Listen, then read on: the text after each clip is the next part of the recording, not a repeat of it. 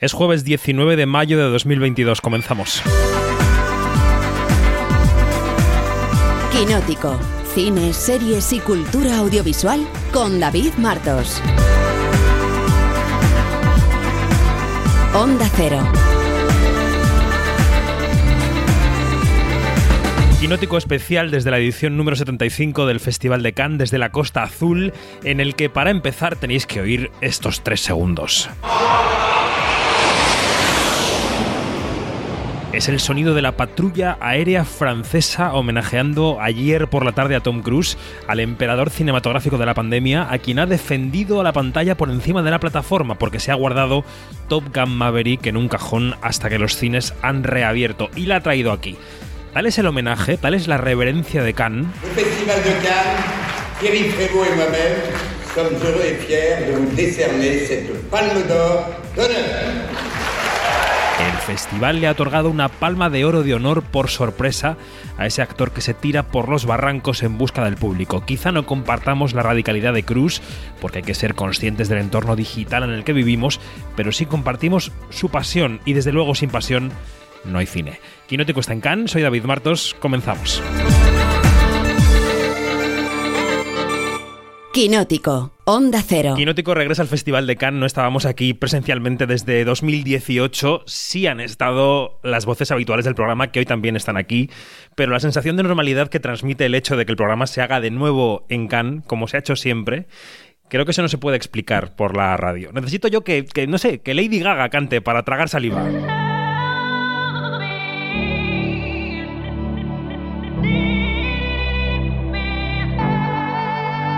Hold my hand, everything will be okay. I heard from the heavens that clouds have been gray. Pull me close, wrap me in your aching arms. I see that you're hurting. Why'd you take so long to tell me you need me? I see that you're bleeding. You don't need to show me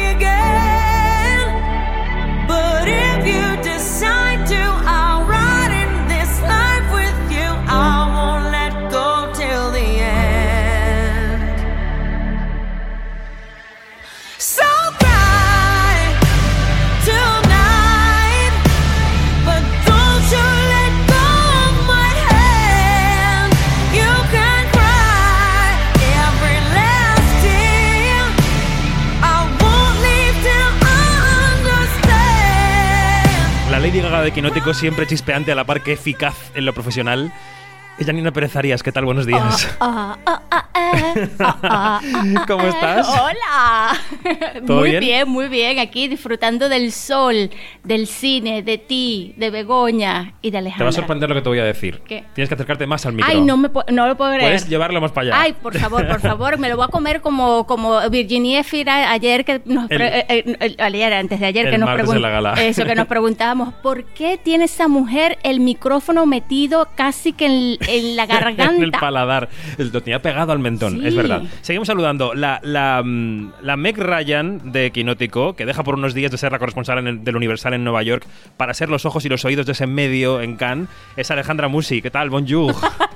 Bonjour. Oye, pero Meg Ryan antes del Botox, ¿eh? Hay que aclarar. por supuesto. Vale, vale. Cuando era Meg Ryan. Ahora no sabemos muy bien lo que es. Pero bueno, honrada, honrada con el piropo.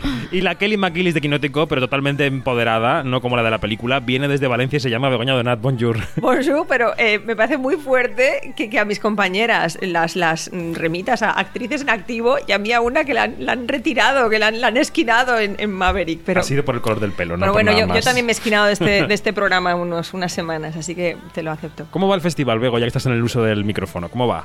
Pues eh, mm, luego comentaremos en profundidad cuál ha sido el sistema de la plataforma de este año, que yo creo que nos tiene a todos un poco arrastrados de sueño. Eh, esperamos no desfallecer en, ninguna película, porque es cierto que todas las mañanas hay que madrugar eh, bastante para poder eh, adquirir los tickets para, la jornada siguiente. Efectivamente. Bueno, vamos a empezar a repasar los primeros días de este Cannes, que nos ha recibido con un tiempazo impresionante, con el mantenimiento de esos tickets para entrar a las salas.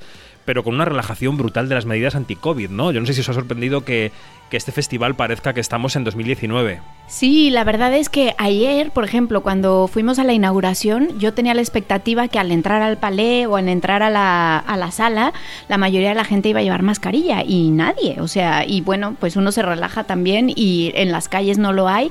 Pero ayer, ayer lo reflexionaba y medidas anti-COVID muy relajadas, pero este festival se va a enfrentar a muchos otros retos que bueno, ya luego podremos analizar, pero hay otros hay otros temas sensibles en el festival. Me da mucha risa porque tenemos los días volteados. Claro, porque la gala fue hace dos días porque hoy es jueves. Ay, Dios mío, como Eh, si fuese es el ayer. jet como lag, si fuese- Alejandra. El jet lag que me está matando, El pero bueno, que- que, que lo estoy llevando mejor este año, ¿eh? que hay que mata. decirlo. Bueno, escuchamos al mandamás de todo esto, a Thierry Fremont, que el lunes por la tarde, nada más llegar acá, nos convocaba a los periodistas para contarnos cómo va a ser el festival, que es el número 75, recordemos, que está presidido por esa gran escalera hacia el cielo del show de Truman. Lo primero que ocurría era que habíamos tenido los periodistas pues muchos problemas para poder retirar los tickets ¿no? de las películas en la plataforma. Y voilà, aquí está la explicación de Thierry Fremont. we have some problem of hacking strategy of some robots who are attacking us and asking for 1,500 tickets in, in, in one second. And it's also something we couldn't expect. And uh, so uh, we, we, we try to we try to, to fix that. Bueno, esto decía después de asegurar que la plataforma era más fuerte que el año pasado, más potente, la sala de prensa se reía. Y esto sobre la incidencia de los tickets, porque el coronavirus ya no aparece en las ruedas de prensa. Mm, ya las mascarillas no existen en ningún sitio. Eh, bueno, lo de los tickets, no sé si os parece una anécdota, si queréis hablar de ello, o si pasamos directamente a la parte sociopolítica. Begoña. A ver, lo que yo sí que diría es algo que nunca jamás hubiera pensado que, que iba a, a decir en este programa y en público, que es echo de menos las colas de Cannes. Y cuando digo que echo de menos las colas. de. Exacto. Cuando digo que echo de menos las colas, es que el, el sistema de, de- de reserva online de las entradas está dando tantos problemas, está teniéndonos frente al ordenador en un tiempo precioso que podrías dedicar a cualquier otra cosa durante el festival y lo dedicas a estar actualizando la web, actualizando la web, que, que echo de menos estar al sol o bajo la lluvia y, y no, no me creo al estar diciendo estas palabras frente a vosotros. Pues a mí me gusta más. Lo tengo que confesar, es que esa como mm, sensación de que nunca sabes si lo vas a conseguir, yo no puedo, soy control freak, entonces Sí, el poco saber, también, tengo o que sea, decirlo. y tener pues unos días para asumir que no lo he conseguido me ayuda, pero bueno, quizá es un toque que tengo y prefiero saber que lo tengo o no lo tengo asegurado, pero esa sensación de estar en una fila y que te dieran el portazo en las narices es que creo que nunca me he sentido tan rechazada como en esas ocasiones. Yanni. Sí, bueno, hay que recordar que ha habido un, o sea, a raíz de todos estos problemas ha habido como que una enmienda a la, a la cuestión de la web, que se ha, eh, ahora la prensa tiene un acceso, digamos, eh, exclusivo, que me pregunto por qué no se les encendió antes el bombillo. O sea, porque son Esto Yanni no quiere decir ocurrírseles la idea. Exactamente. Porque son miles de personas que intentan entrar. Imagínense miles de personas al mismo tiempo. O sea, eh, eh, tratando de, de- de coger unas entradas online. Eso es terrible. Son los Ahora. bots- los bots de Sí, eh, pero ahora es este, más fácil, sí, pero de todas maneras, bueno, tiene sus ventajas y sus desventajas, vamos a estar claros. Y de verdad que a mí sí que llegas como con más tiempo a las proyecciones, no, yo, o sea, si tienes tu, tu- tienes la garantía de que vas a entrar, porque antes en las escuelas no tenías garantía de, de entrar, que esa es lo- la parte buena. Y, y bueno, este, estamos, digamos, en, la- en el segundo año. Eh, me, me maravilla que no hayan aprendido de los errores del año pasado. Hay otros festivales que se lo montan mejor. Eh, eh, me maravilla también que no haya un sistema de comunicación entre festivales, que sí lo hay, por ejemplo, entre San Sebastián Y y, y Venecia. Porque me, me lo dijiste hace unos días, David, pero Cannes no, porque Cannes... O por lo menos no es obvio, ¿no? No está Sí, en la palestra. es- Exacto. Es que se can. se can, can, se can, efectivamente. Bueno, temas que sí han estado en las ruedas de prensa, por ejemplo, Ucrania. No solo ha provocado el cambio en el título de esa cinta de apertura que ahora se llama Coupe corten y no Z, luego contamos por qué, eh, sino que sobrevuela la selección, el argumentario oficial. Decía Thierry Fremont que no se ha vetado a Rusia como país, que se ha vetado al dinero ligado al gobierno ruso, tanto en forma de películas como de medios de comunicación, y que Cannes está al lado del pueblo ucraniano. Lo escuchamos. Pas de représentation officielle russe, c'est-à-dire des instances gouvernementales, d'un gouvernement qui est celui qui fait la guerre en Ukraine, et pas de journalistes qui représentent des journaux qui représentent la ligne officielle. Donc, et puis évidemment, en affichant, c'est la position du festival, un soutien absolu et non négociable euh, au peuple ukrainien représentants. un apoyo absoluto y no negociable al pueblo ucraniano y a sus representantes legítimos. ¿no? La presencia de Rusia y Ucrania aquí también es significativa. En sección oficial está la esposa de Tchaikovsky. Se va a proyectar, por ejemplo, también la película documental del asalto a Mariupol, Mariupolis 2, del director lituano Mantas Kedevaravicius, creo que es el nombre, que es un lituano que murió rodando y que ha terminado la, la película su mujer. Eh, bueno, ¿qué- cómo, cómo estáis em, percibiendo la presencia del asunto de la guerra de Ucrania en este festival, que siempre es muy permeable ¿no? a todo lo político que ocurre en el mundo, Yani? Eh, yo creo que mm, vale la pena mencionar que también eh, lo dijeron en la rueda de prensa que en la película Chas- eh, Wife, eh, la mujer o la esposa de Tchaikovsky, mira el, el título es terrible, este, mm, pues eh, ha tenido un, digamos, un financiamiento de un oligarca ruso. Roman Abramovich. Se la Exactamente. rueda de prensa, sí. Eso es, y eso de verdad que es como que un medio escándalo que, que por supuesto Thierry Fremont, que es experto en apagar fuegos, lo sofocó. Bueno, ¿sabes lo que dijo, no? Dijo, estaba terminado antes del 24 de febrero, que es el día de la invasión, por tanto, mm, no vale. Como si, como si eh, Abramovich no era oligarca antes del 24 de febrero ni después del 24 de febrero. Eh, bueno, eh, eso es discutible, ¿no?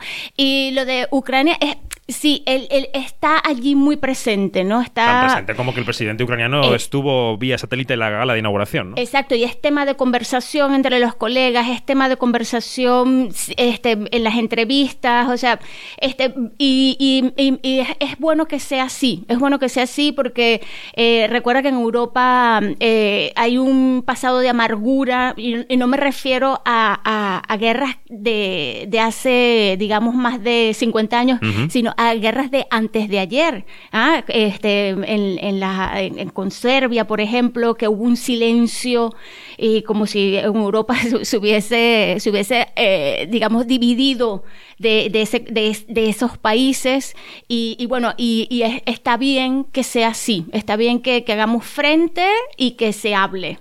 Efectivamente. Bueno, em, otro tema caliente, las mujeres. Hay un 25% de proyectos que han llegado a Cannes firmados por mujeres. Son un 27% las películas de la selección global que están dirigidas por mujeres y un 25% en la oficial, que es el argumento utilizado por Fremo cuando se le pregunta por qué hay tan pocas mujeres. Él dice, no creo que sean tan pocas. Hay el mismo porcentaje de películas que se han presentado. Bien.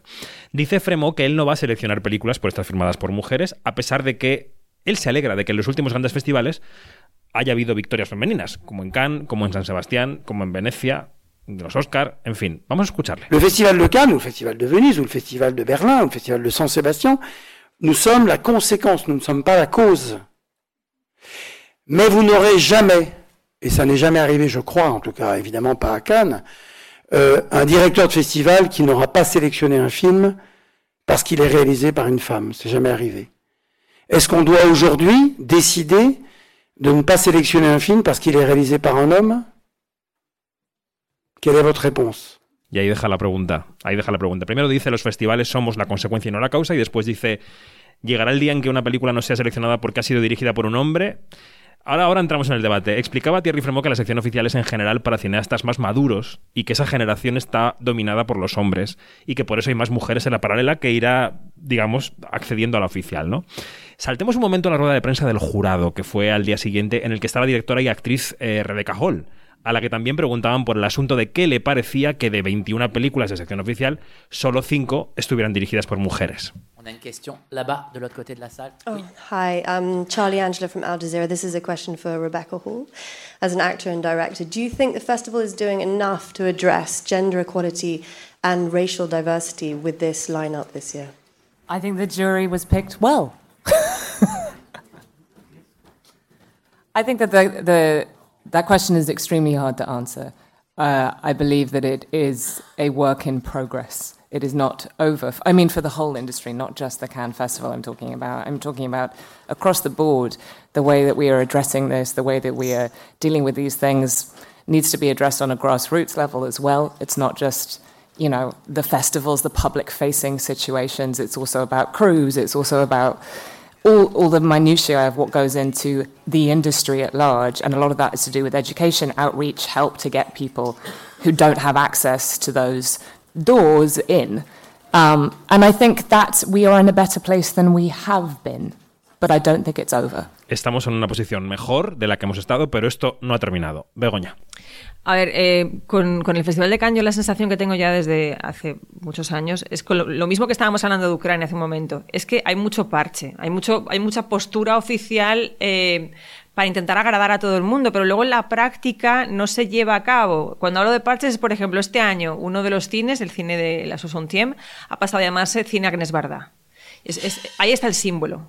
Pero luego en la práctica lo que tienes es que eh, hay una presencia ínfima de mujeres en la dirección. Con lo cual, tú me titulas, o sea, tú me cambias el, nombre de una sala para, para callar algo que, que, es, es, escandalosamente eh, obvio.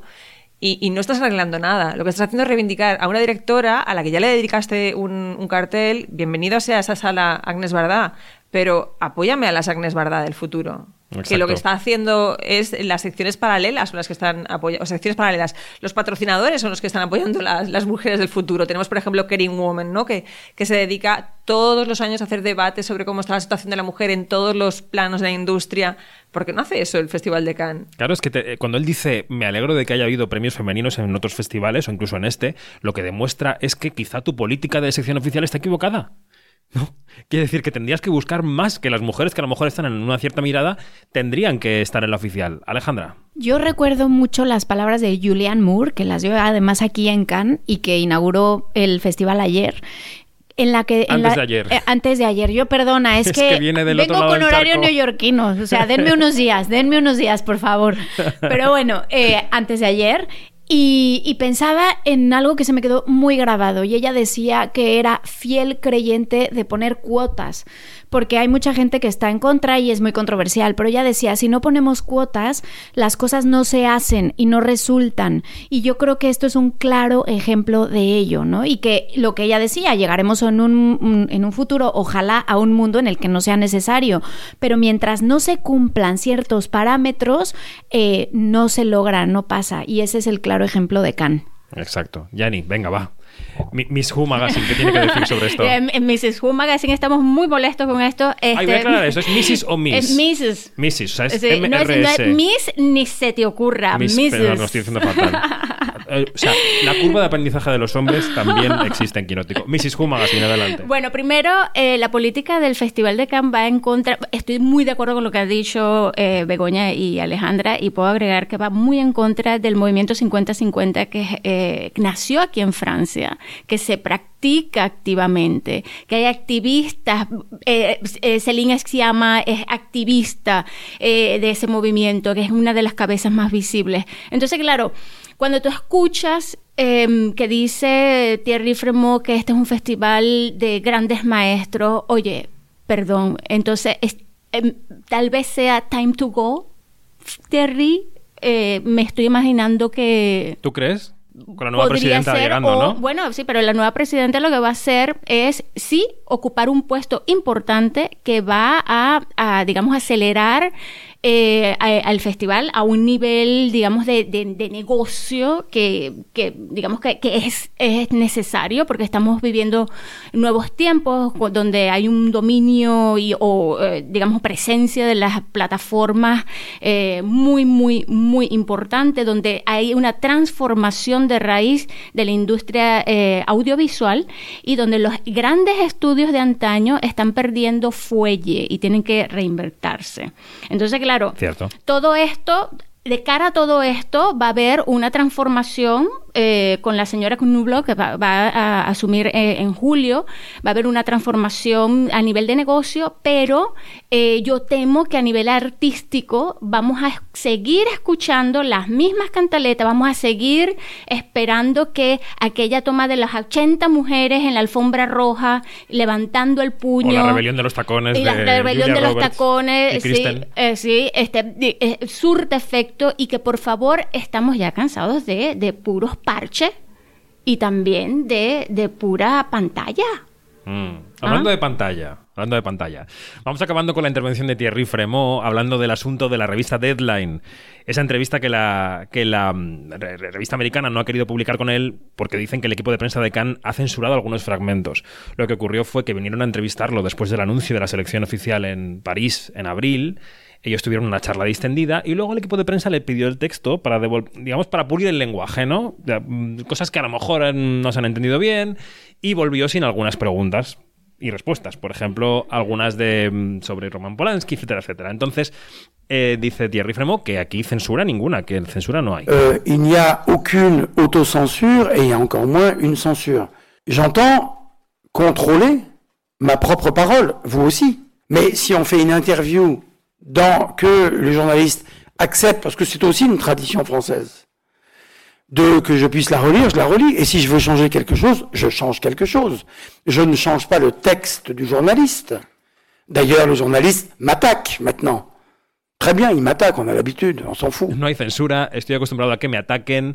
Luego di- dijo Deadline, Screen, todo el mundo me ataca y tal, porque Screen también preguntó por qué no había cineastas negros en Cannes. En fin. Eh, bueno, quizá en la línea de lo que tú decías, este señor está acostumbrado a tener un poder mm, omnímodo en este festival y estamos en una etapa en la que ni siquiera en Cannes los poderes mm, aguantan, eh, digamos, sin resquebrajarse, ¿no? Sí, en efecto, en efecto. Eh, a mí, a mí este, em, en el, digamos, en la línea de, de- de lo que estamos escuchando, me gustaría saber de Alejandra, porque esto ha sido una, mm, un medio norteamericano Sí, Deadline. que no tiene la supuesta línea de trabajo que existe, y digo otra vez, supuestamente en Francia, que es que tú haces una entrevista y mandas, bueno, esto es loquísimo, Bueno, es que en y España mandas la entrevista, posible. o sea, esto es En Estados terrible. Unidos los medios deben alucinar con esto, ¿no, O Alejandra? sea, eh, eh, eh, y eso era lo que quería saber de Alejandra, que nos explique un poquito cómo es esto. Sí, por eso ha sido un escándalo y por eso no se lo han creído, habla- habrán flipado y, Claro. y- y- y eso no es permitible, o sea, totalmente. Y en la carrera de periodismo y tal y cual, eh, es asumido que todo lo que queda grabado está, es, y lo sabemos todos, es parte de un acuerdo tácito de que está permitido. Entonces, claro, habrán flipado y, y- y es algo que, que- que- que en América es un escándalo. Hay que pensar y recordar que Estados Unidos y eh, Francia tienen una competencia de, mil años, o sea, siempre es como este rollo de quién es mejor y de que los franceses son muy de mi país y mis reglas y mis costumbres, como lo dice muy bien Fremont en la, en la rueda de prensa, que no quiere decir que sea mm, cierto ni que sea válido, y los americanos con su rollo way of life, de eh, somos eh, la libertad andando y la libertad de expresión ante todo y tal, pues chocan constantemente. Ahora, soy mm, me gustaría pensar que, que esto tendrá, que, que tenga repercusiones, como dicen en algún momento. Yo soy más cínica, la vida me ha hecho más cínica y creo que al final eh, las cosas es muy difícil moverlas, sobre todo en un país como Francia, en donde los cambios se dan muy poco a poco y las figuras son como muy veneradas, ¿no? En este caso esta vaca sagrada que es Thierry Fremont y yo creo que lo, lo tendremos haciendo estas piruetas mucho tiempo más. Mira, Eh, Hablando de Estados Unidos y de, tu, ciudad, titulaba ayer el New York Times su crónica inaugural del festival, algo así como Cannes es una especie, es como una cajita en un mundo de TikTok. ¿no? Es una especie de Mm. reserva natural del cine, ¿no? Y de algunas costumbres. En y, fin. Y así lo viven en Estados Sí, sí, Unidos, a. Francia en general. Bueno, esto fue el lunes. El martes fue la jornada inaugural, Alejandra, hace 48 horas. Luego hablaremos sí. de la película de apertura. Hablemos del jurado, que está encabezado por el actor francés Vincent Landon. Luego os preguntaré si es una opción un poco de saldo o no. Hemos tenido esta conversación bajando a algún pase. Y que también compareció en rueda de prensa para decir que esto de ser presidente le parece una gran responsabilidad. Oui, c'est une énorme responsabilité. Et hum, j'y en ai fait beaucoup. J'ai cherché par euh, toutes les moyens, j'ai essayé de voir comment je pourrais faire. Et en fait, tout m'a toujours ramené au centre. Et le- la seule manière Pues es una gran responsabilidad en la que dice que no ha pensado mucho, que bueno, se va a enfrentar con la mirada limpia y tal, y que, que va a enfrentarse como un espectador, como un espectador a la mm, a la selección oficial. Me señalan a Janina y Alejandra Begoña. Ahora, ahora te pregunto por el jurado, que voy a poner más cortes. Hemos escuchado también a Rebeca Hall antes, a Vincent Landón. Está Naomi Rapaz, que estaba emocionadísima, está en el jurado. Yasmin Trinca, Lats Lee. Pero quiero que escuchéis ah, dos pequeñas intervenciones de dos directores que también forman parte del jurado y que derrochaban amor por el cine. La primera, la del noruego Joachim Trier, que es el director de La peor persona del mundo, y que decía esto. I think Cannes, to me, represents a very sophisticated approach to cinema, to storytelling on a big screen. And at the moment, we, which is a very, very, very radiant, progressive, wonderful art form that we all love. And uh, don't believe the hype. People are saying it's dying. I don't believe that for a second. No creáis el hype, la gente dice que está muriendo, yo no lo creo ni por un segundo. Y después, esta anécdota maravillosa de uno de nuestros favoritos del mundo mundial, del director americano Jeff Nichols. In 2000, I was in film school, and I got an internship with Kodak that brought me to the American Pavilion, and I waited tables. And um, a person uh, tipped me in a ticket, and my mom had bought me a tuxedo, and so I went to the screening, and I sat way, way up high, and I looked down at the filmmakers at the end, and I, I was blown away um, by how beautifully this this festival honors filmmakers, and I can guarantee you that I'm going to watch every single one of these films with the same enthusiasm and wide-eyed nature that I did when I was 21. Bueno, qué bonita anécdota. Begoña, ¿qué te parece este jurado y qué le puede gustar? Es muy ecléctico, claro. Yo me guío por el, por el director, el presidente del jurado. Eh, en los últimos tiempos, Landon se ha demostrado como, como un actor arriesgado. Lo tenemos en, en la última película, en Titán. eh, Ujú. Pero también con- como un actor comprometido, porque en, en la trilogía con Stefan Brisset pues, ha hecho un cine que ha mirado mucho al, al trabajador. Entonces, si me guío por el, por el presidente del jurado, puedo pensar que va a haber riesgo, pero también que pueda haber un mensaje social. Pero en sus declaraciones eh, ayer, antes de ayer, también lo que él dijo fue que, que va a ganar el cine, que no piensa eh, transmitir ningún mensaje. Con lo cual, si Y que no... esperaba que no le influyese la situación de Ucrania, por Claro, ejemplo, ¿no? claro. Entonces, mm, podemos estar un poco confundidos pensando que vamos a vivir un segundo Eurovisión, ¿no? Donde va a haber un premio eh, a una cinematografía que lo que revele sea eh, algo relacionado con, con la, con la paz entre los pueblos o contra, o contra el, el conflicto. O, o estamos totalmente equivocados y precisamente lo que van a evitar va a ser que les influya esa yo, yo creo que es que, igual que el año pasado, la pandemia era una, una nube negra que nos estaba todo el tiempo atenazando, este año es que la, la guerra está muy presente. Entonces, yo creo que el trabajo del jurado va a ser un poco aislarse de esa presión eh, del contexto histórico. Yo estoy de acuerdo con ese perfil de riesgo de Landón, pero os quiero preguntar si no os parece un poco escasa la figura de Van Sant para presidente del jurado. ¿Alguien quiere opinar sobre esto? Venga, Alejandra, que te veo con cara ahí de guerra. Bueno, a mí él me encanta, lo tengo que decir, pero sí, sí, no, a mí creo, también, pero digo. sí creo que les ha presidente. quedado bastante edulcorado este año la figura del jurado. No sé si tuvieron la sensación, hace dos días, eh, eh, siempre la llegada del jurado es súper espectacular y esta vez se desdibujó mucho, o sea, sí, estaban allí y tal, pero no eran como estas grandes figuras que además estás pensando con toda la personalidad y tal, qué es lo que van a decidir. Entonces, bueno, mm, creo que es lo que ha logrado Khan tener, creo que es un poco más esa la ecuación eh, y, y estoy de acuerdo, creo que es una figura que, que puede ser interesante, que dará, obviamente siempre es una responsabilidad, lo quería decir, no podía quedármelo, todos dicen lo mismo, y, pero que era lo que había. Mm, Yani. Eh, en la gala hubo una ovación impresionante. Bueno, lloró. y él lloró, se Lloró. emocionó muchísimo. Entonces, a ver, amamos a Vincent Landon, ya, se, pueden dar cuenta. Lo amamos, ya está. Eh, y yo creo que, que, era, que era también el momento del festival de barrer para casa, ¿no?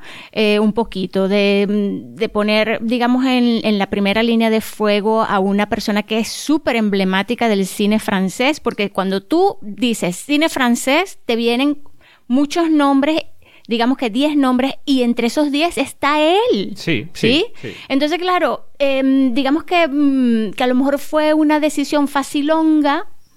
A lo mejor fue una decisión, eh, porque además se tardaron muchísimo en dar el, eh, Sí, suelen el nombre. anunciarlo mucho antes. Sí, exacto. Entonces, Mira con Spike Lee, que han estado dos años con él. eso, entonces, claro, a mí me, a mí me, me parece que, que, bueno, fíjate que ahora que mencionas a Spike Lee, pu- con, con todo el bagaje que tiene Spike Lee, me pareció un, un poquito fuera de lugar también Spike Lee. O sea, no sé. Todo Recordemos eso es que la, la discutible. lió un poco en la ceremonia de clausura el año pasado. Sí, sí, eh, la lió. Y yo, bueno, bueno, eh, pero, pero bueno, este, em, eh, vamos a ver qué tal.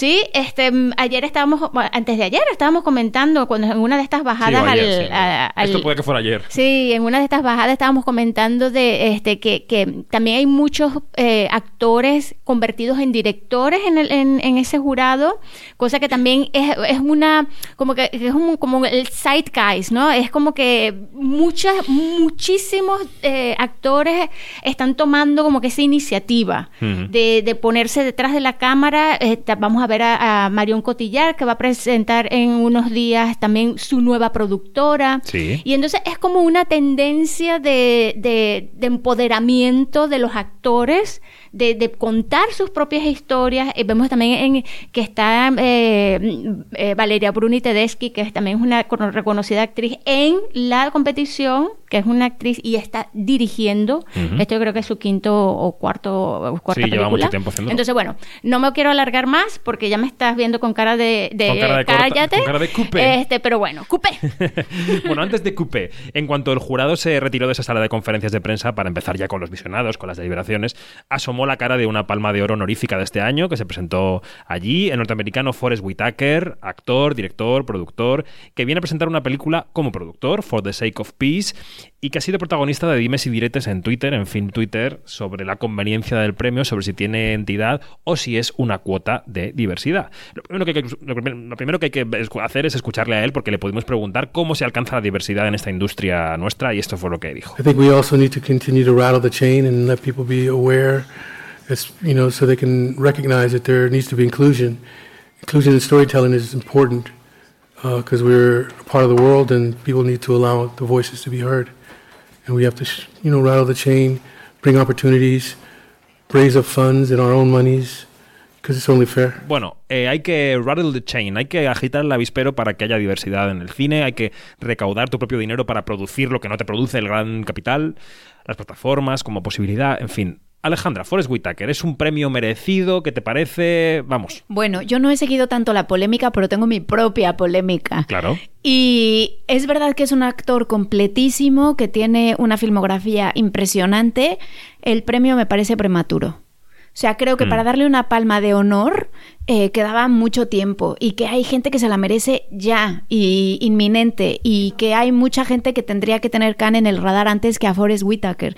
Entonces, sí me huele a cuotas, sí me huele a llenar una caja, sí me huele a muchas otras cosas, porque no dudo que se la merezca en un futuro, pero es que hoy, hoy, 2022, creo que había muchas otras palmas de honor urgentes. Y era apremiante la que le dieron por sorpresa ayer a Tom Cruise, esa palma de oro de honor mm, por sorpresa. En fin, sería un bonito debate. Bueno, luego hablaremos del asunto Tom Cruise, porque como tenéis tanta prisa esta mañana que tenéis que ver películas, hacer entrevistas, no os podéis quedar a de Tom Cruise, no pasa nada. Me he buscado un plan B en la Croisette. Os voy a poner los cuernos, luego os lo cuento. Me iré hasta el Palais para hablar de Top Gun Maverick, pero sí quiero hablar con vosotras antes de que os vayáis de la película de apertura. Así suena Coupé o Corten.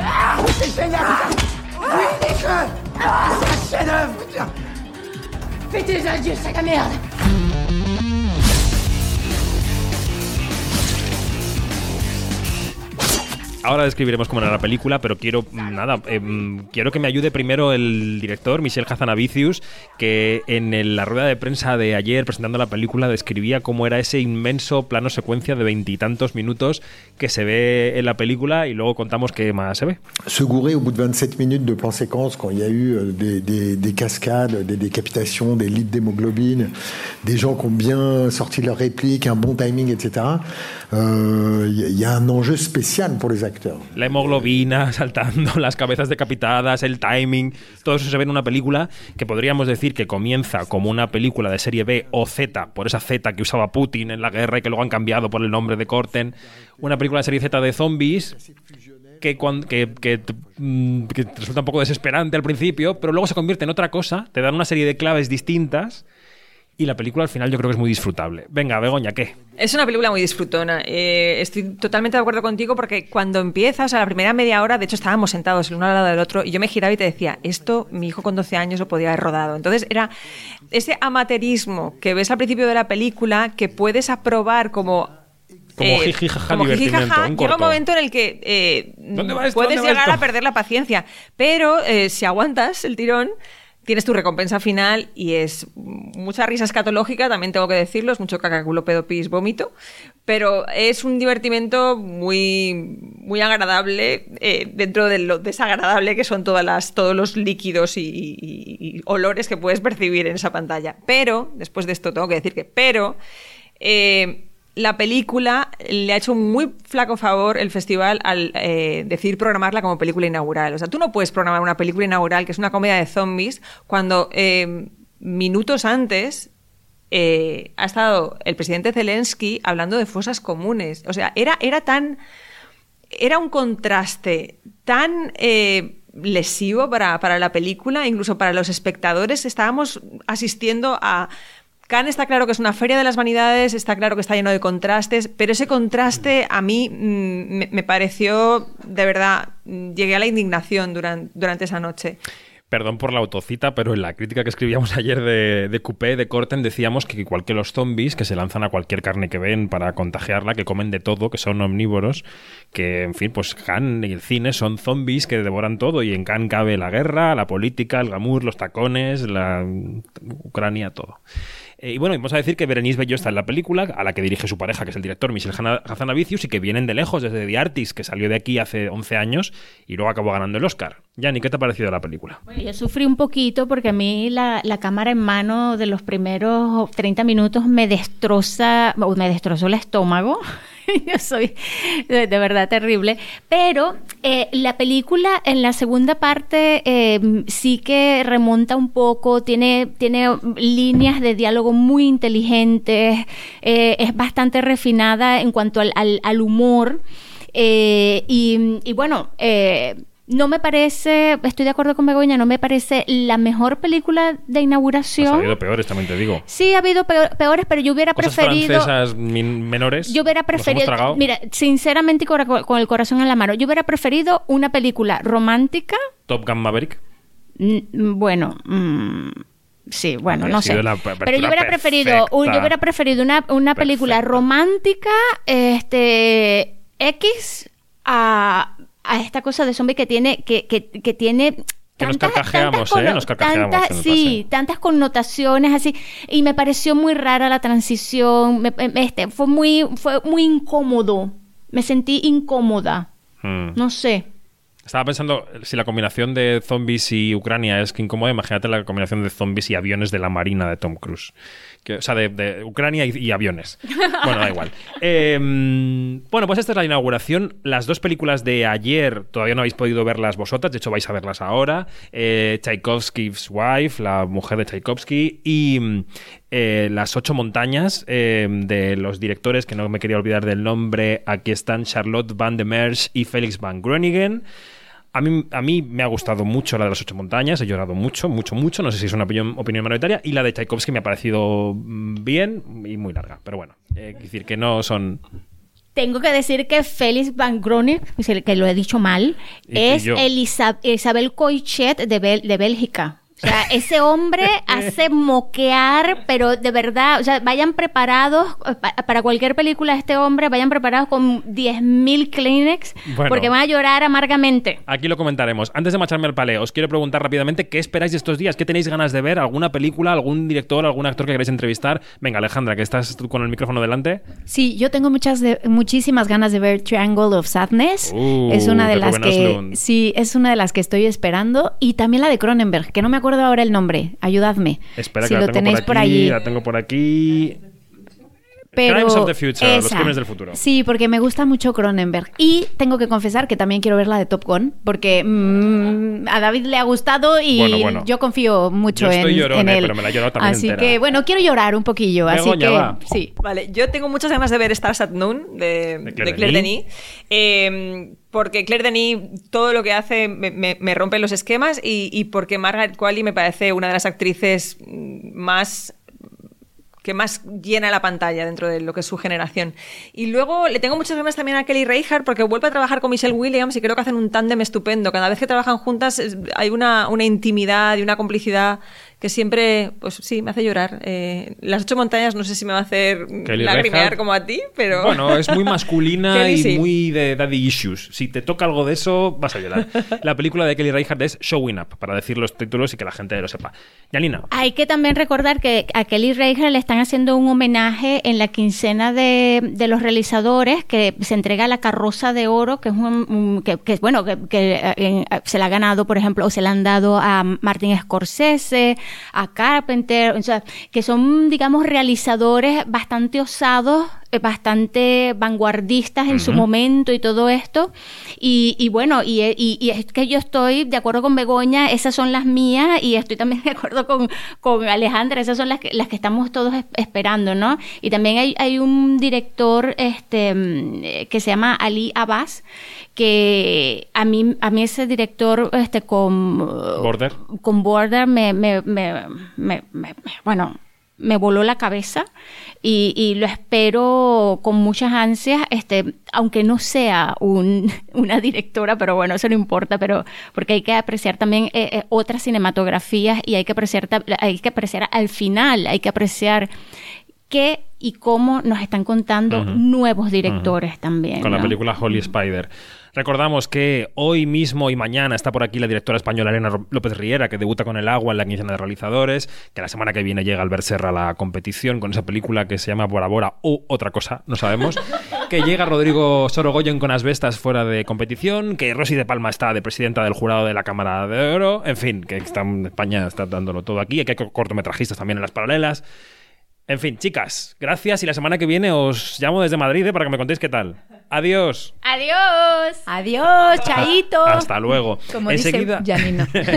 Enseguida hablamos de Tom Cruise, pero antes los oyentes y las oyentes de Quinótico van a escuchar una entrevista sobre una de las series de esta semana. Es Rapa, que ha llegado ya a Movistar Plus, que es una serie de los creadores de Hierro, y que está protagonizada por Javier Cámara y Mónica López, ambientada en Cedeira, en Galicia. Allí se produce un crimen, y tanto ese profesor de Javier Cámara como la Guardia Civil que interpreta a Mónica López, los protagonistas pues se ven envueltos en la resolución. Escuchamos cómo suena Rapa y enseguida escuchamos también cómo fue la charla que mantuvimos hace unos días con Javier Cámara y con Mónica López. Quinótico, las series. ¿Qué coño haces? Tú no eres profesor de instituto. Mi vocación es otra. Déjanos trabajar a nosotros y tú dedícate a lo tuyo. Vale. Oye, si me entero de algo, te lo cuento. ¿Cómo puedes ser tan cretino? ¿Y ya has encontrado algo de interés? Me ha llevado a una empresa que seguro que algún chanchullo tiene. A un cine quemado hace 20 años. O sea que no tienes nada. Actitud. Estamos con Mónica López y con Javier Cámara, los protagonistas de la serie Rapa que llega nada en unos días a Movistar Plus. ¿Cómo estás, Mónica? Pues muy emocionada, porque el público la va a ver. Así que muy contenta y por fin, por fin llegó el día que todo cobra sentido. ¿El señor Cámara qué? Pues feliz de estar aquí con David y con Mónica, eh, departiendo unas cosas. Vete a saber lo que saldrá de esta entrevista, pero por ahora tiene toda la buena pinta. Bueno, eh, lo que va a salir es eh, un análisis, que son estas entrevistas son 10 minutos, tampoco tenemos mucho más tiempo, pero bueno, de la serie Rapa, que son eh, seis episodios sobre un suceso, un crimen que ocurre en Galicia. Eh, cuando te ofrecen un personaje que va a tener ese arco, que son seis horas eh, de metraje delante de la cámara, que tiene un desarrollo mucho mayor que el de una peli, eh, te lo tomas de manera distinta a un personaje que va a tener hora y media y chao, y que a veces incluso a veces es un secundario. Yo ni lo pensé. Bastante tenía con tener un personaje tan largo en una serie. La verdad es que ni me lo planteé. Hacer personajes tan largos en audiovisual no había hecho nunca nada tan largo y tan importante y con tanta trama y con tanto arco. Entonces preferí no pensar demasiado, preferí mirar a los ojos aquí a mi compañero y recibir su ayuda, que me la dio toda, y, explicar la historia lo mejor que supiera, haciendo caso a todo el mundo, que todos eran muy sabios. Pues, pues, pues constato y confirmo que fue así. Y, no hay otra cosa más bonita que, un thriller de asesinatos y en un lugar tan meteorológicamente inestable como es el norte de Galicia y tan bello, eh, pues uno tiene que ir bien acompañado. Entonces, claro, pues la gente de Portocabo, que son los creadores de hierro, eh, volvien- volvieron a su tierra a hacer esta rapa, a Galicia, que conocían también, y nos llamaron. Y había tantas motivaciones y tantos incentivos que estábamos contentos todos los días. De hecho, teníamos que borrar nuestra sonrisa porque estábamos haciendo un thriller, ¿sabes? Entonces, de repente decimos, bueno, vamos, ya nos maquillábamos y ya entrábamos un poco en el clima como thriller, lluvia, mar mm, tempestuoso y mucho viento, ¿sabes? De repente decir, oye, vamos a quitarnos estas Hay bastante sol en la película, ¿eh? Bueno, es que te tengo que decir una... La serie, perdón. Te tengo que decir una cosa. eh, esto más como vas a ir en la radio, la gente de Cedeira nos ha dicho, Cedeira, que es una ciudad de vacaciones en el norte. Nos dijeron, por favor, no digáis que esto es muy bonito, porque se nos llena de gente. Y le digo, cariño, lo van a ver, lo van a ver porque hemos estado justo hasta, creo que fue hasta el 15 de noviembre, donde empezó el mal tiempo, que ahí ya te digo que fue mal tiempo. Pero empezamos a rodar como en septiembre, octubre, novie- o sea, pasaron dos meses y medio que dije, pero aquí no llovía. O sea, fue, fue increíble. Este año fue re- el año pasado fue al revés. Tuvieron un verano malísimo, malísimo, y en septiembre salió el sol.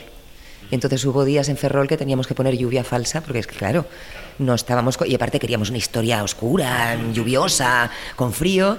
Y bueno, yo, yo me bañé en noviembre en Cedeira.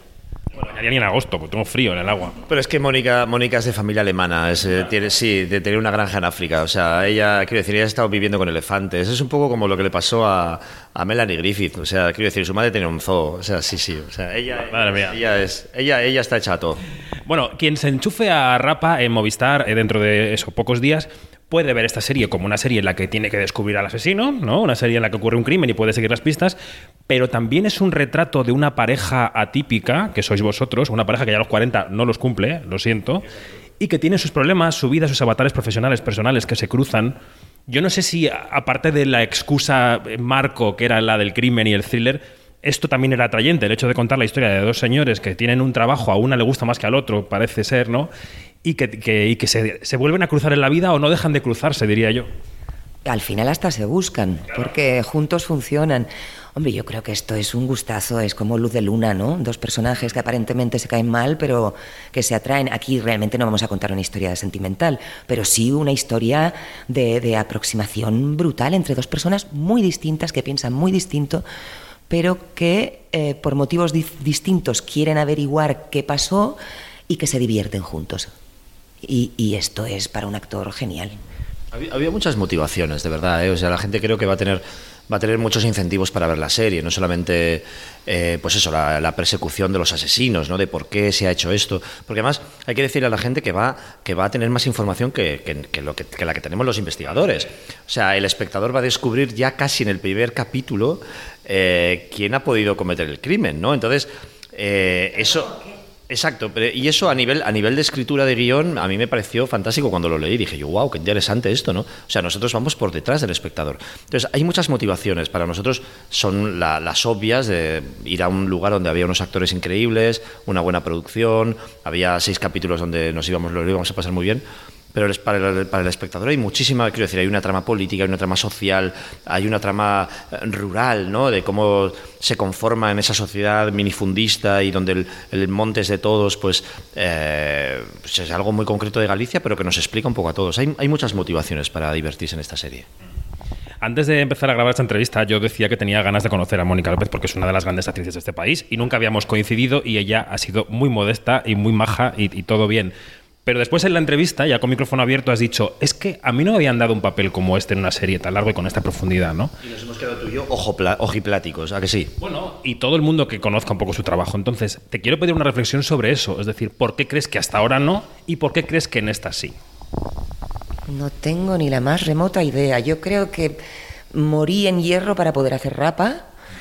Y, y no tengo ni idea, pero como yo hay millones de actores, la gran mayoría, y actores que no- nunca les llega un papel donde pueden demostrar, o, o si les llega igual no sale bien. Quiero decir, ahí de- no sé qué- muy bien qué contestar a esto. Pero tú, aunque eres buena persona, que se te, se te ve, estoy seguro de que estás, estás en casa y ves a lo mejor una serie, una película y dices, ¿y por qué está esa y no yo?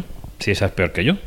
No, Sin poner nombres, quiero decir. Confesar que ese pensamiento por suerte no lo tengo porque entonces viviría mucho más frustrada. Pero lo que sí pienso muchas veces es por qué no se reparte más el trabajo. Esto sí que lo pienso mucho, en teatro y en cine y en televisión. Digo, hay algo de como de, joder, se pone uno de moda y lo hace todo. ¿Por qué no reparten más? Hay muchos actores y, y de hecho muchas veces gente que lo podría hacer mejor. No yo, sino otro. Porque le va mejor el personaje, no tiene que ser guapa, no tiene que ser joven, puede ser mayor. Mira Candela Peña en Hierro. O sea, ¿a nadie se le había ocurrido dar un papel así ah, antes? Eh, me parece mentira, es el mundo al revés. Candela eh, pertenece a un Star System, quiero decir, Candela es una actriz. Es una, es una, una actriz eh, tal, pero sí es verdad que, que hay una serie de actrices, no solamente ya los 50, quiero decir, no, no, actrices, quiero decir, hay, este país es una- un país de actrices y se dice, se dice poco, pero es verdad, o sea, es cierto, o sea, ahora mismo hay, hay, una, hay muchísimas actrices maravillosas. Y sí es cierto que hay menos papeles para actrices.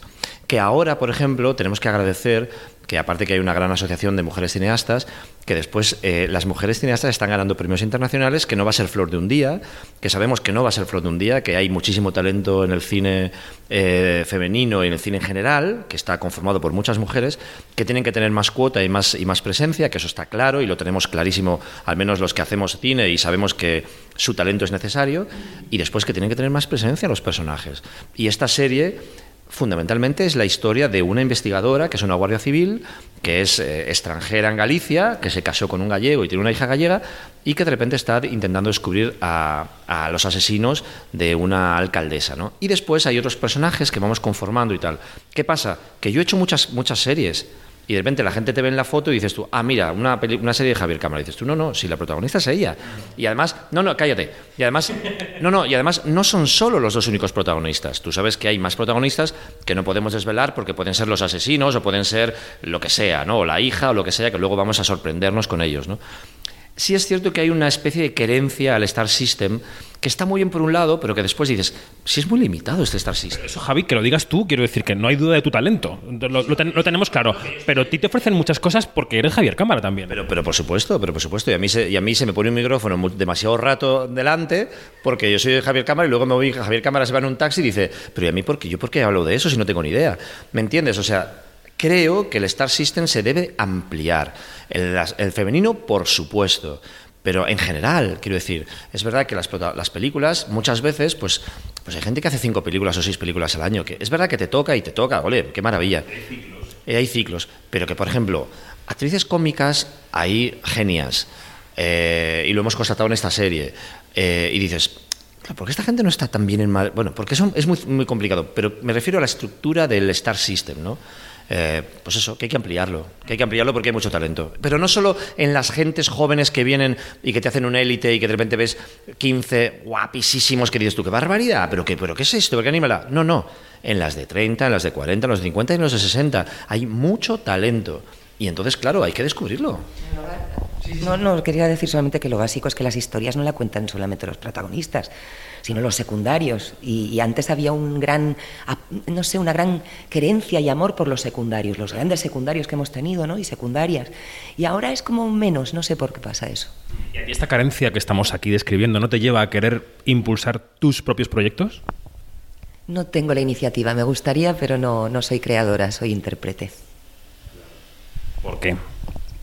Bueno, uno tiene que saber a lo que se le da bien o mejor. Yo no, no, no tengo la no, no sabría cómo juntar a un grupo de gente, escribir una historia, poner en marcha un proyecto. No. O sea, mira, yo por ejemplo he vuelto al teatro, ahora me he dado el placer de volver al teatro, Los Farsantes, porque, porque echaba en falta esa parte colectiva del ensayo. O sea, tú sabes lo que es para nosotros, fíjate, la gente va a decir, joder, anda, que estar 45 días ensayando una obra, pero no es muy largo eso, y, y entonces tú dices, no, no, es el placer.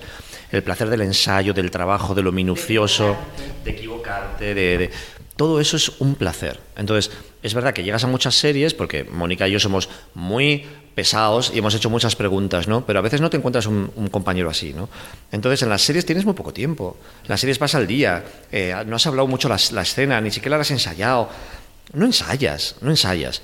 Entonces, cuando el, el proceso colectivo de tener un grupo de teatro, una gente con la que encerrarte, una gente con la que trabajar, es gustosísimo. Y eso, pues eh, a veces lo echas en falta, ¿no? Y lo que le decías a Mónica, ¿por qué no generas esto? Pues porque estoy sola. Porque en las escuelas de arte dramático no se genera el productor, la directora, la actriz, no sé qué. Hay gente que sí, como Animalario, como Teatra, como Tricicla, como tantas cosas maravillosas, tantas compañías, pero hay muchos que somos outsiders, que estamos solitos, ¿no? Y que vas encontrándote a gente y que y a veces pues salta la chispa como aquí. Y para acabar, porque ya nos van a cortar la cabeza dentro de nada, eh, os quería preguntar por los lugares donde se ve vuestro trabajo, ¿no? Porque cuando surgen las plataformas con esta fuerza, con las series, también arrastran a la gente a ver las cosas, a ver los productos que hacen los actores que quieren y actrices que admiran en sitios que no son, por ejemplo, los cines, ¿no? Eh, yo no os voy a pedir una reflexión industrial sobre lo que está pasando, pero sí os voy a, pedir, os voy a preguntar si mm, la gente de vuestro entorno, los que os paran por la calle, los con los que mm, os veis todos los días, eh, ya van conociendo más lo que hacéis si está en una plataforma que si está en los cines, por ejemplo. ¿no? Si, si notáis en la calle ese cambio de mirada en la gente que os rodea. Pues sí, y lo digo con pena, porque el otro día vi, por ejemplo, la película Este amor de madre con Carmen y me dio mucha pena, la vimos en un cine, cine lleno, todos riendo, muriendo de la risa y esa comunión del cine. Bueno, salimos felices, todo el mundo se quedó a hablar de la película, es divertidísima estaban ellos felices, el público feliz. Y, Carmen decía, qué pena, ¿no? Que esto ya mañana se va a Netflix, qué genial, que la gente lo verá en su casa y se reirá igual. Exacto.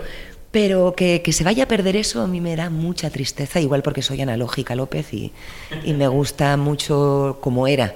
Y una sala de cine me parece mágica. Eh, no sé.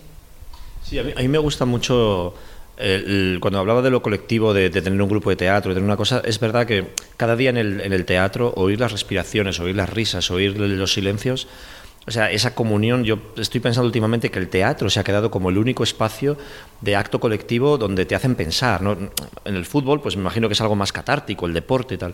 Pero el teatro, claro, y el cine está, está de capa caída, ¿no? Y da muchísima pena, porque, o sea, somos gente que vamos al cine porque queremos ese acto colectivo de, de, respirar al lado de la gente y sobre todo con la comedia, ¿no?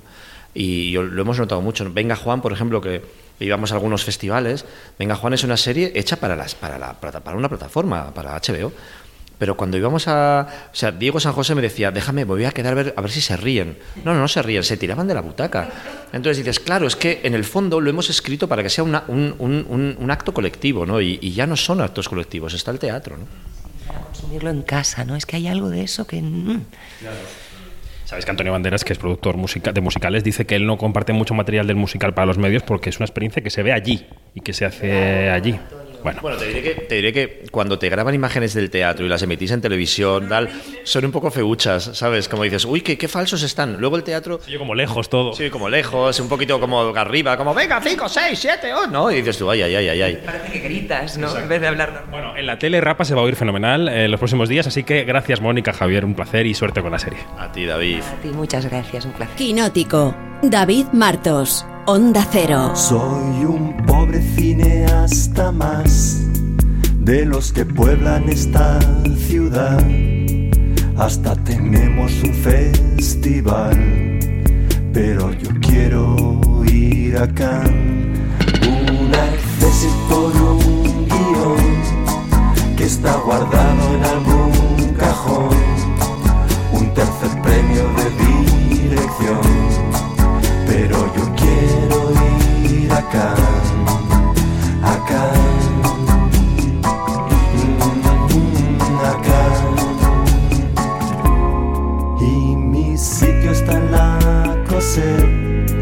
mientras observo a las starlets y foco fijo sobre una baguette porque mi sitio está en Cannes y las cosas son como son y mis encuadres son de cartón y mis actores son siempre amateurs. Pero yo quiero ir acá Bueno,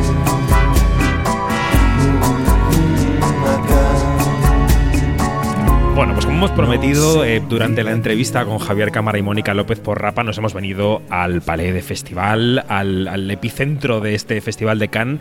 Eh, en esta mañana de jueves es ya el tercer día de festival, ya no sabemos muy bien en qué día estamos. Y esta risa corresponde a una compañera que yo creo que no había estado nunca en Quinótico, ¿no, María? ¿Cómo no, estás? ¿Qué Buenos tal? ¿Cómo días. estamos? Estoy súper emocionada de estar aquí, de esta estrena. Bueno, María Cuso, que es la responsable de cultura en RACU, ¿no? En. RACU y que está por primera vez en el Festival de Cannes. No, no, está siendo toda una experiencia y lo que dices tú, que ya no sabemos si estamos a jueves, a viernes, porque llevamos tres días, pero esto es súper intenso para vosotros y para yo que me estreno. Claro. pues para mí esto ya es una locura. Y que el lunes también hubo cosas porque compareció Fremont, lo hemos contado antes, en fin, que ha habido mucha mandanga. Han caído las entradas, ha pasado de todo. Bueno, antes de entrar en Tom Cruise, ¿cómo estás viviendo este Festival de Cannes? ¿Qué te está pareciendo? ¿Qué te sorprende? ¿Qué era como esperabas? ¿Qué no era? Mira, No tengo sé. que decir que es como una combinación muy curiosa porque, claro, Cannes tiene esta fama de ser el festival más glamuroso del mundo y creo Ujú. que sí, o sea que es merecido, hay mucho glamour, se respira en el pueblo, se respira las alfombras rojas, aquí la gente va de una manera determinada, pero te voy a decir que también es un festival, aparte de que es muy grande, es el festival de las colas, o sea... Hacemos colas Pues no absolutamente para todo. Y esto, esto me sorprende. O sea, Y está... ahora coges un ticket, pero es que antes tú llegabas a, una, a un esto me lo han cine dicho.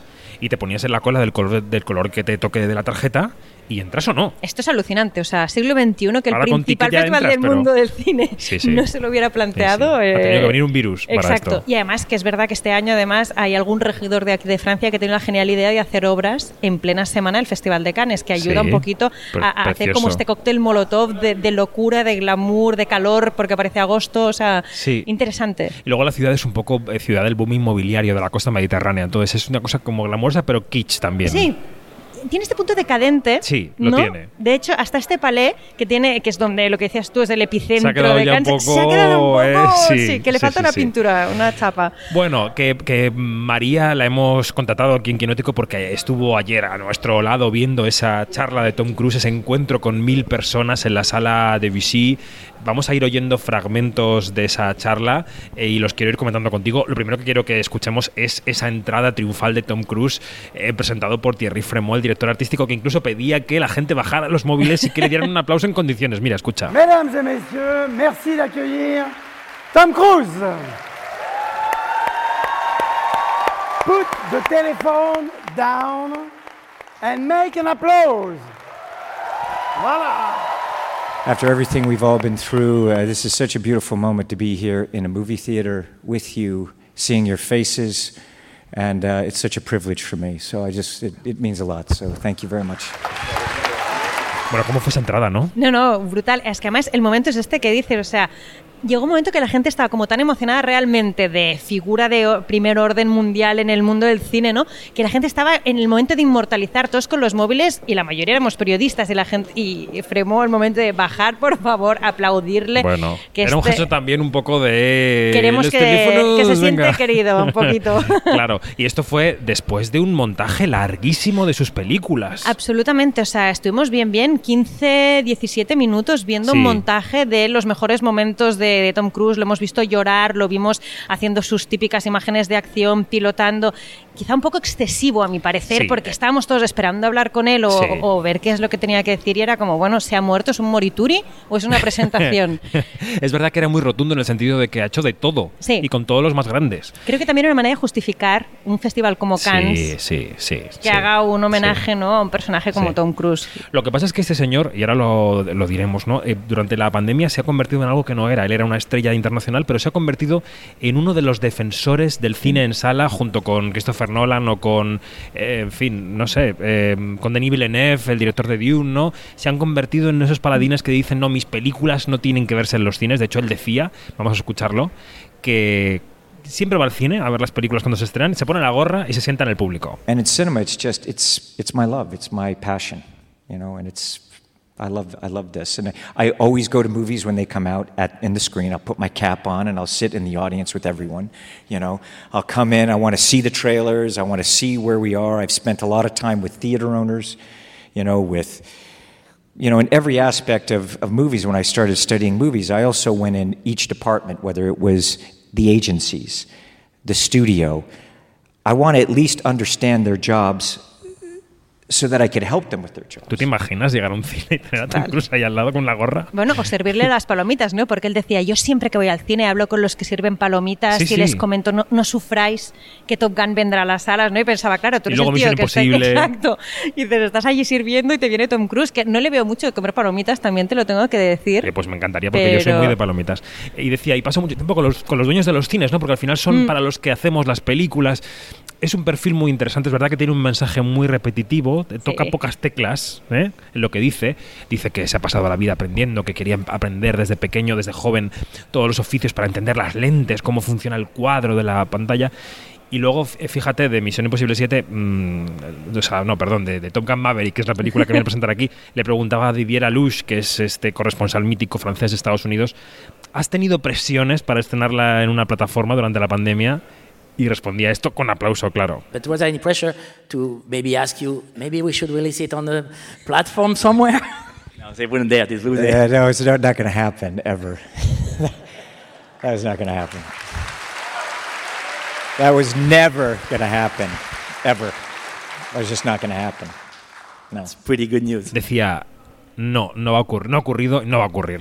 No, totalmente, y es lo que dices tú, ¿eh? hubo un poco esta sensación reiterativa, ¿no? De que él venía aquí como garante y como gran defensor del cine y de las salas de cine y que tenía su papel muy bien aprendido, ¿no? Es decir, él fue rotando todo el rato en la misma idea y a mí me dio mucho la sensación de que también necesitaba como defenderse como cinéfilo, es decir, Sí, yo soy sí. alguien que no ha tenido cultura de actor, que no ha tenido una formación estricto senso como actor, como productor, etcétera, pero soy una apasionada del cine, he visto todos estos directores que forman parte de la historia del cine, he llegado a la industria y desde el minuto cero me he querido formar y Mm. todo esto hace que quiera este... Ha dicho, yo no estudié en una escuela de cine, ¿no? Exacto. Eh, lo ha, lo ha- lo ha, Yo he aprendido así. en cada producción, ¿no? él Mm. decía, en cada producción iba a un departamento distinto para ver cómo se produce, cómo se ilumina, cómo tal, ¿no? un poquito retrato de una obsesión que justifica en cierta manera que ahora sea este gran defensor de las salas de cine y del cine hecho como se ha hecho siempre, ¿no? Mm.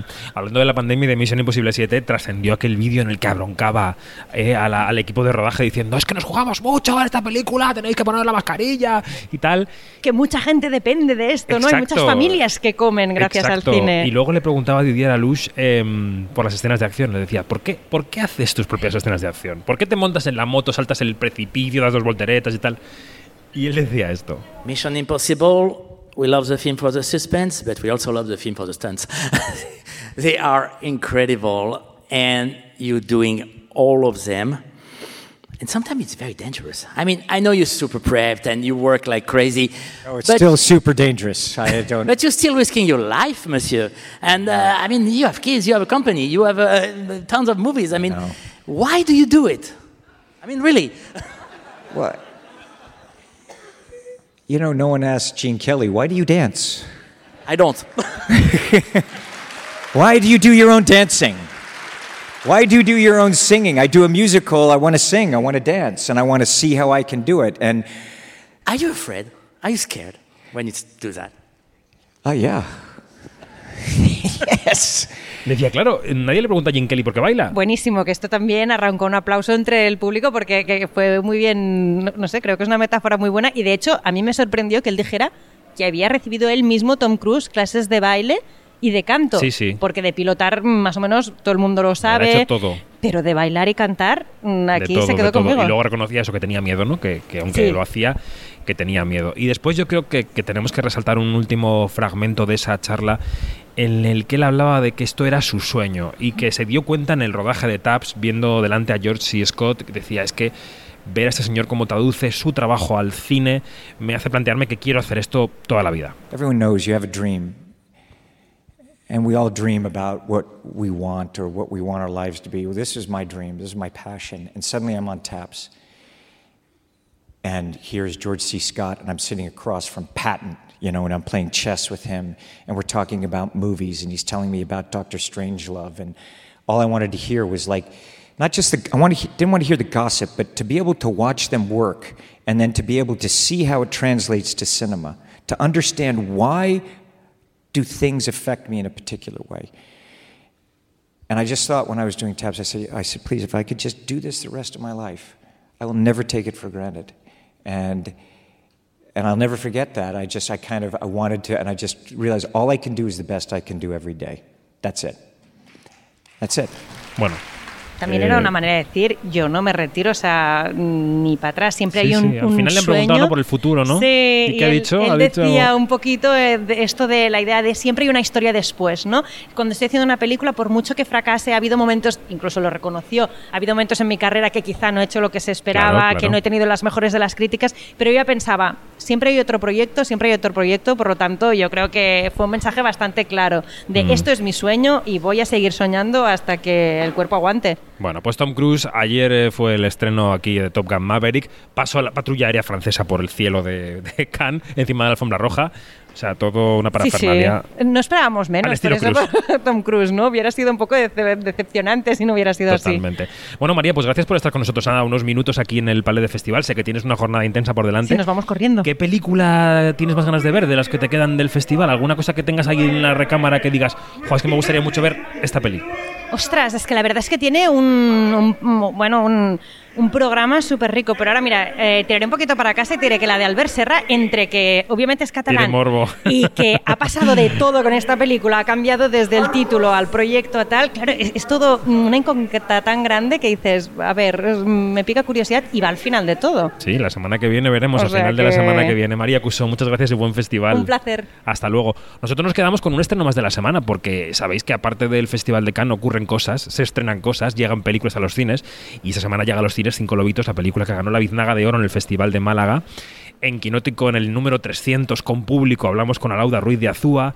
Eh, también nos acompañó cuando ganó la Biznaga de Oro, pero nos habíamos guardado para esta semana del estreno la charla que tuvimos en Málaga con tres de los actores, actrices y actor de la película, Susi Sánchez, Laia Costa y Miquel Bustamante. Así que nada, escuchamos cómo suena Cinco Lobitos, que llega esta semana a los cines, la ópera prima de Alauda Ruiz de Azúa, y después la charla con los actores. Hasta ahora. Cuidado, Aita. Ahora sí. ¡Ay, Aita, Aita, que se te va a caer! ¿Habéis pensado ya cómo os vais a organizar con la niña? Bueno, yo puedo trabajar desde casa. O sea que... ¿No lo habéis pensado?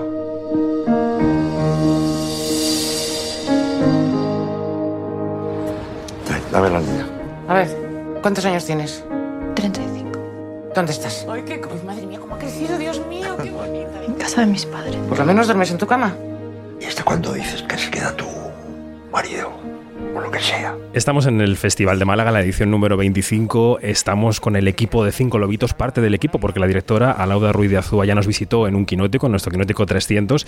Estamos en compañía de Isabel Sánchez. Isabel, ¿cómo estás? Hola, ¿qué tal? Muy buenas, David. Que es la voz del cine de Onda Cero Málaga y la voz del Festival de Málaga. Y nos acompaña buena parte del reparto de Cinco Lobitos. Susi Sánchez, ¿qué tal? Muy bien. ¿Cómo estás? Estupendamente. Laia. Costa, hola. Hola, ¿qué tal? ¿Cómo estás? David? Y Miquel Bustamante. Hola, Encantado de recibiros. Em, lo primero que os quiero preguntar es por esta. mm, Por, la propia temática de la película, ¿no? Porque la película pone a todos los espectadores, sean lo que sean y sean como sean, ante un espejo. Un espejo que le devuelve una imagen. La imagen de qué haría yo, qué hizo mi pareja, qué hará la persona con la que estoy, qué haremos juntos cuando lo hagamos. Em, hacer la película también os puso delante de un espejo. ¿Pensasteis, sería yo como mi personaje? ¿Sería yo como la madre? ¿Sería yo como la hija? Laia. Es que me río porque, porque es muy curioso. Yo, em, paralelamente al proceso creativo de la película, fui mamá por primera vez. El proyecto me llegó cuando estaba justo embarazada de tres meses. Y tuve a mi hija y un año después, cuando mi hija ya tenía un año, empecé a rodar, que es justo el primer año de, de mamá primeriza de mi personaje. Sí.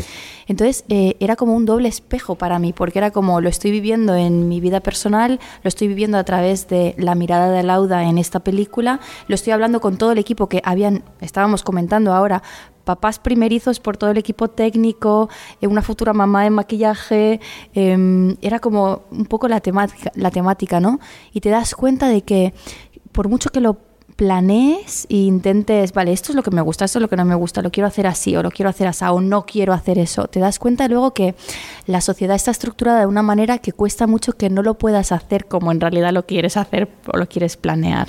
Entonces es un espejo un poco trampa porque aunque te pongas a discutir cómo lo quieres hacer, luego te encuentras como con la barrera social de que realmente es muy complicado no caer en los mismos errores, les voy a llamar, o en los mismos patrones eh, que, por ejemplo, el personaje de Susi eh, respecto a Maya ha tenido, ¿no?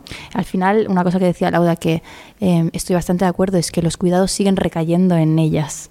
Totalmente, Y- totalmente. y- es así. Y cuesta muchísimo romper eso. Y te das cuenta de que por mucho que lo intentes, ahí hay un tema como una pared social de que no está estructurado el mundo para acompañar o maternar desde la calma o desde la libertad o desde encontrar 10 minutos más para ducharte, ¿sabes? Entonces, eh, en ese aspecto la, la película creo que también incomoda un poco que me parece muy bien y abre también un poco de diálogo. Mm, Lo que tú decías, mucha gente va a decir, oye, ¿y yo cómo lo voy a hacer? Claro, es que todos nos, nos lo podemos preguntar. En una conexión con Radio Estadio hace unos minutos, Miquel, decías, o hablábamos contigo sobre cómo no podemos ju- prejuzgar a tu personaje, ¿no? No podemos mm, presuponer que es el malo de la película. ¿Cómo se enfrenta uno a un guion en el que sobre el papel puedes acabar siendo el malo ante los ojos de los espectadores, pero que, que, que no lo es, porque aquí no hay malos ni buenos, sino actitudes, cargas, pasados, en fin. Eh, a ver, yo creo que eh, Javi, el personaje de Javi, es un tipo. Es muy buen tipo. O sea, mm, y cómo se enfrenta, pues con mucho amor. O sea, porque yo creo que lo ves y, y en realidad ves el amor que él tiene, ¿no? Lo que pasa es que lo que comentaba, un poco esta cosa de la precariedad, de tener que, pues, que traer dinero a casa, es un poco su manera de, de ayudar y de, y de, y de, de criar, ¿no? Pues, eh, entonces él es autónomo, se tiene que ir a trabajar y bueno, pues es, su manera. ¿Y cómo me enfrento yo al rodaje? Pues yo no soy padre. Entonces, al contrario que, que Laia, a mí me vino bien por el otro lado, porque eh, el ser padre primerizo, o sea, yo cuando en el rodaje estoy cogiendo al bebé y tengo cara de...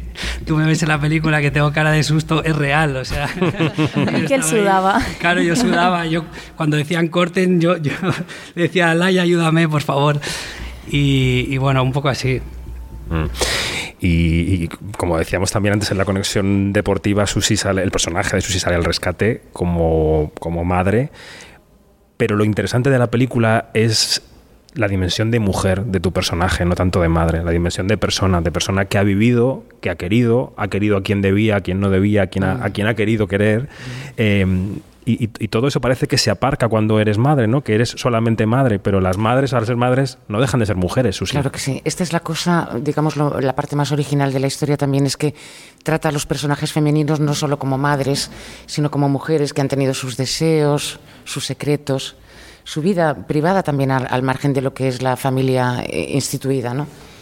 Entonces, a mí me gusta mucho en esta película, que por lo que comentaba antes Miquel, los personajes masculinos no, es- no, es- no, es- no están, de- de- ¿cómo se dice?, depauperados. Me sale una palabra muy horror- horrible, pero me refiero a que no están desacreditados. Son personajes que están tratados de acuerdo a, a lo que era el modelo de educación de los hombres en esa época.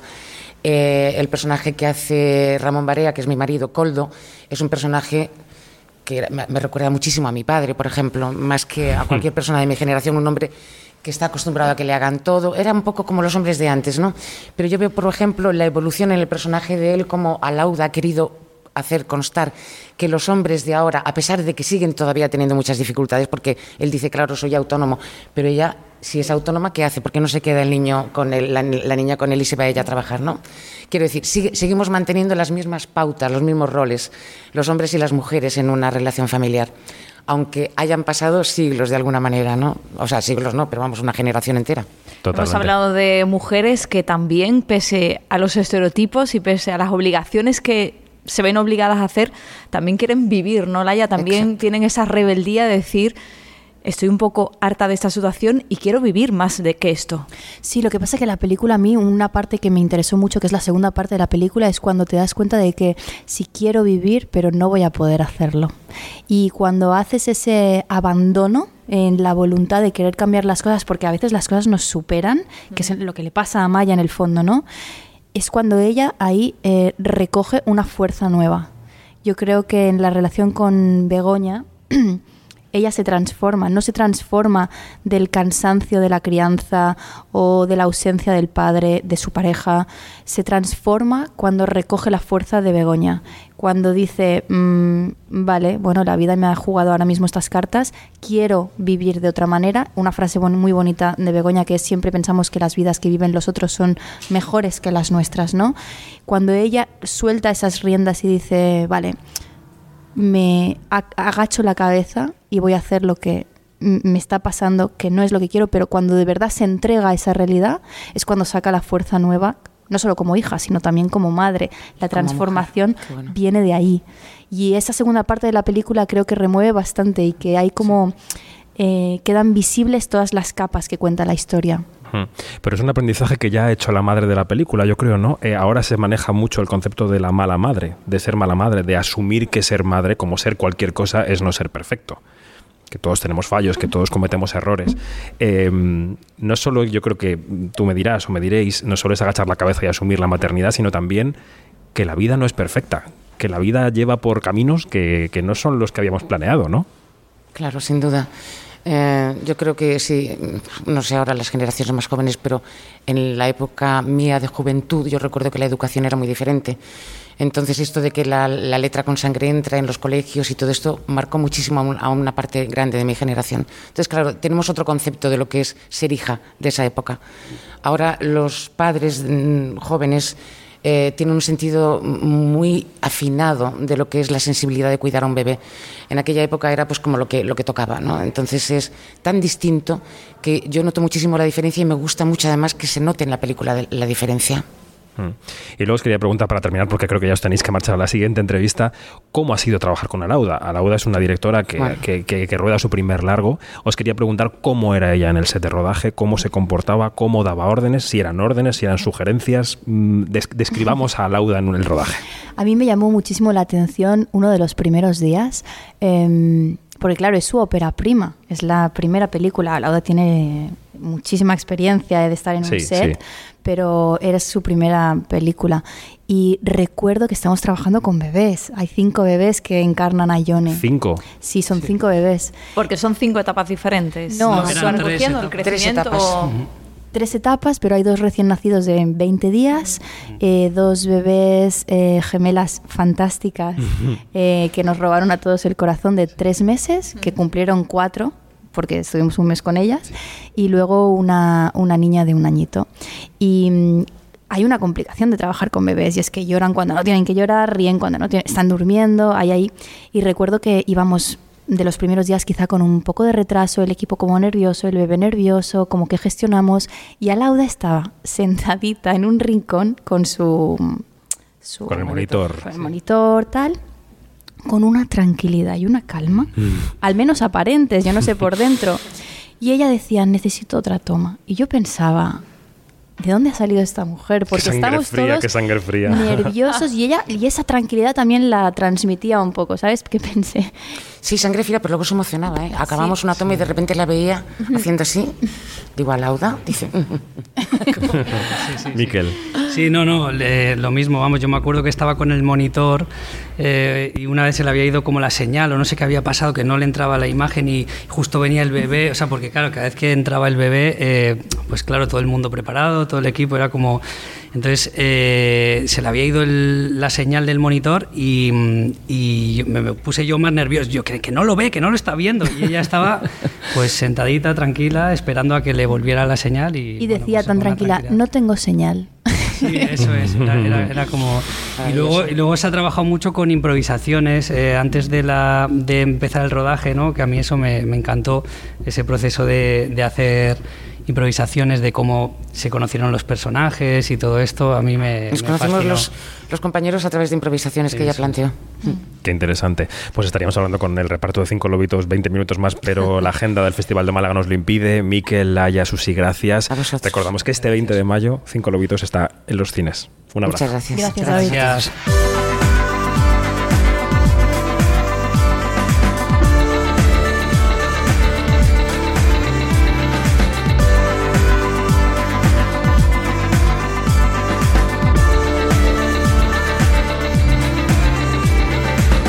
Vamos más información en nuestras redes sociales donde somos arroba quinótico, en nuestra página web quinótico.es y en nuestro canal de YouTube donde se pueden disfrutar algunas de las entrevistas que hacemos en vídeo. Por ejemplo, la que manteníamos con Ramón Campos la semana pasada por la serie Now and Then que llega a Apple TV Plus. También tenéis en la web la charla con Natalie Álvarez Mesén, la directora de Clara Sola, una película también muy interesante. Quinótico, ya sabéis, primera con K y segunda con C. Nosotros volvemos la semana que viene ya desde Madrid, pero conectando con este Festival de Cannes. Muy buena semana, adiós.